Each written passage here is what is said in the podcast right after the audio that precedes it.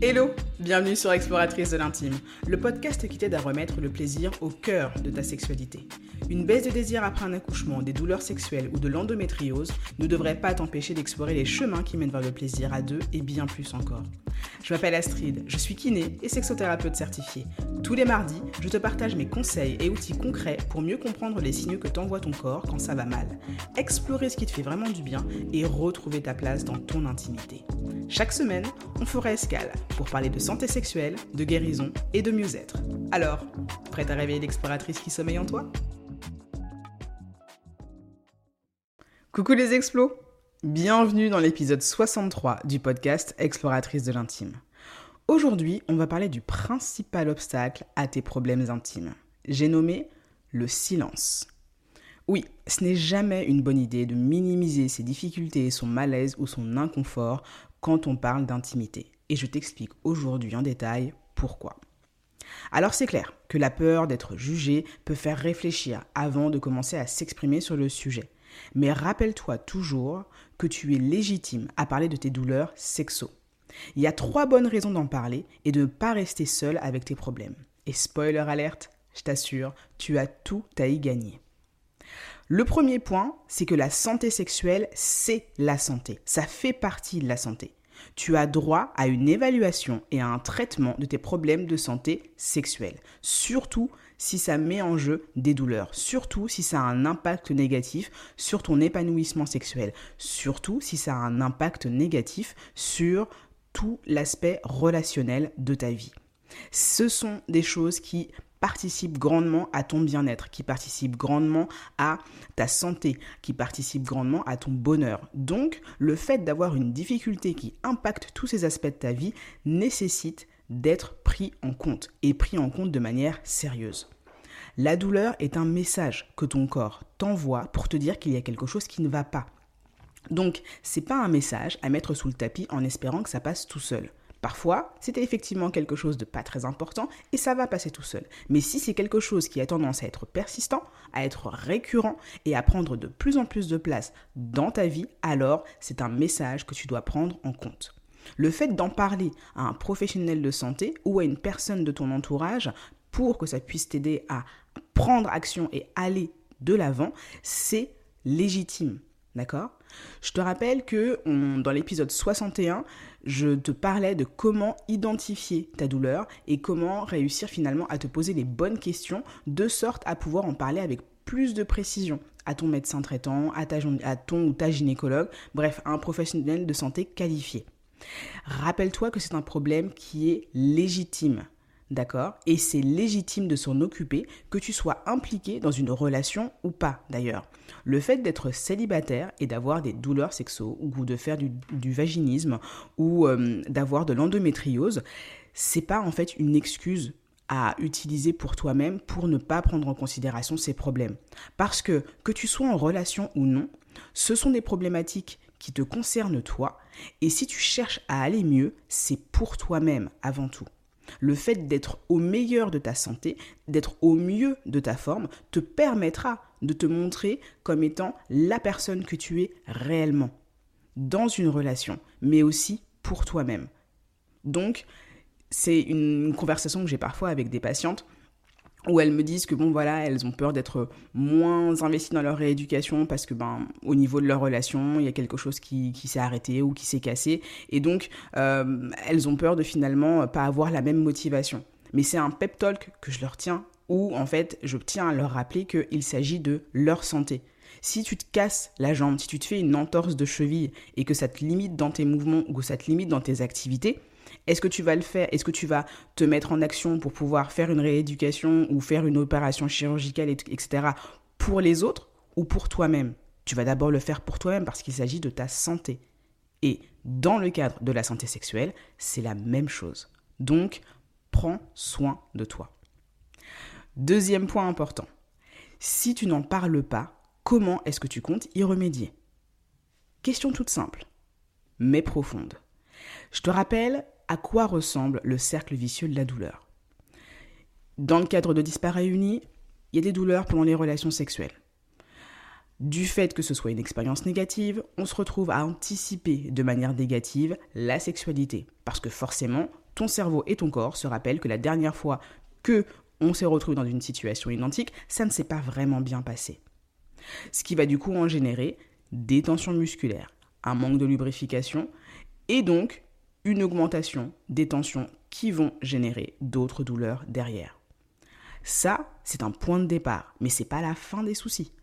Plus ce type de cercle douloureux se répète, et plus ça va avoir un impact qui sera élargi et global au niveau de ta vie. Ça va avoir un aspect négatif par rapport à la relation que tu vas avoir avec ton ou ta partenaire. Parce qu'il peut y avoir du ressentiment, il peut y avoir de la honte du fait de se sentir mal dans un moment qui est supposé nous faire du bien.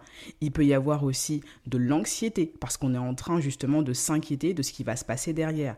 Il va y avoir de la culpabilité aussi peut-être, parce que ben, pour se protéger, on va dire non, on va pas forcément avoir les mots ou euh, l'énergie de pouvoir expliquer pourquoi on dit non, et ça peut être le terreau pour euh, des disputes ou en tout cas des moments un petit peu de friction avec son ou sa partenaire.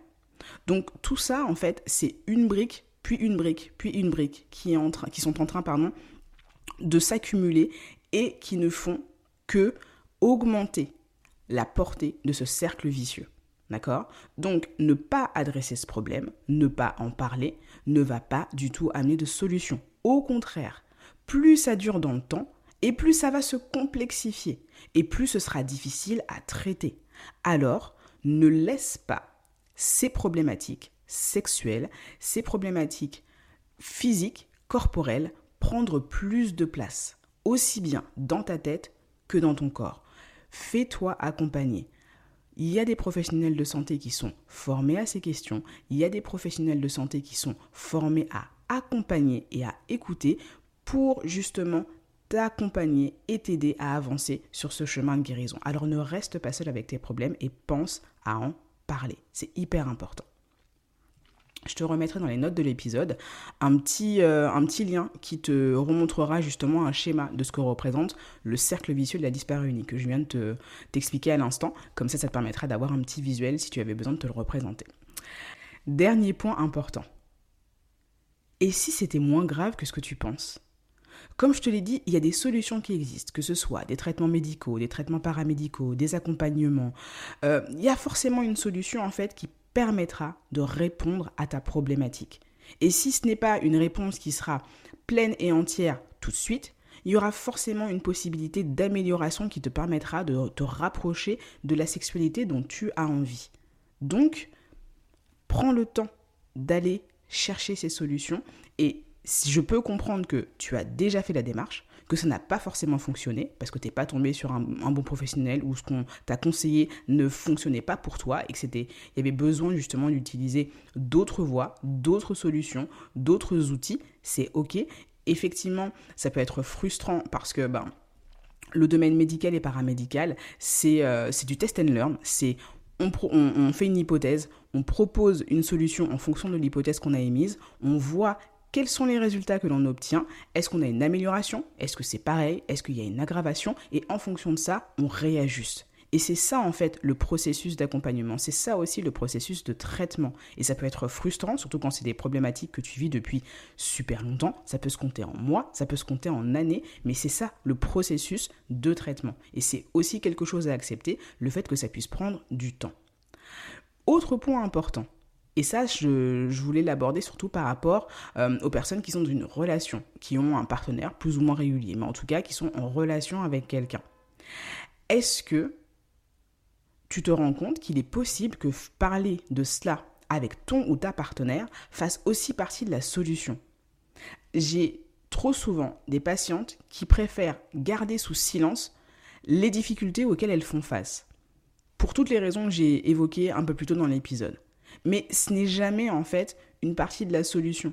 Parce que ça met encore plus de pression et ça met encore plus de poids sur vos épaules. Alors, effectivement, je peux comprendre qu'il puisse y avoir une peur de la réaction euh, de ton ou ta partenaire ou de la manière dont ça peut éventuellement affecter votre sexualité ou la façon dont ton ou ta partenaire va te percevoir. Ce sont des questionnements et des inquiétudes qui sont légitimes. Mais ça reste que des questionnements. Et tant que ça n'a pas été acté et que ça n'a pas été verbalisé, en fait, ça reste des hypothèses. il est possible que tu aies une excellente surprise en voyant que ton ou ta partenaire sait se montrer à l'écoute et qu'il ou elle souhaite t'aider à trouver des solutions sans pour autant dire adieu au plaisir pour vous deux.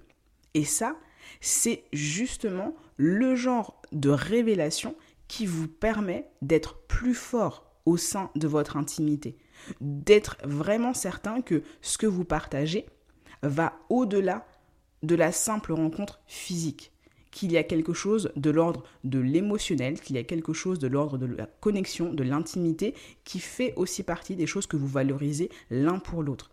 Parce que j'imagine que si tu es avec cette personne, c'est parce que tu estimes qu'elle te veut du bien, et vice-versa.